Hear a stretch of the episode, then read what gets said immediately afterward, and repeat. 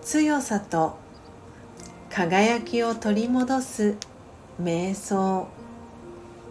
魂力22考えた通りのものになる。自分をあらゆる力を持っている。精神的なエネルギーの存在だと考えてみましょう。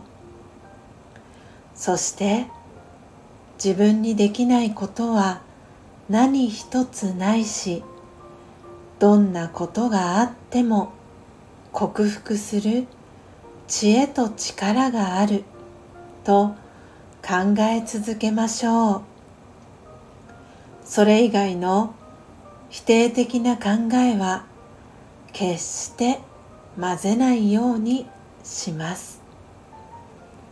私は知恵と力で全てを楽に超えていくもの。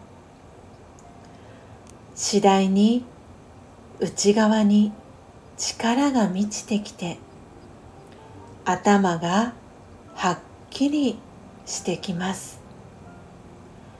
知恵と力で満ちている。自分自身を感じてみましょう。考えた通りのものになります。オームシャンティー。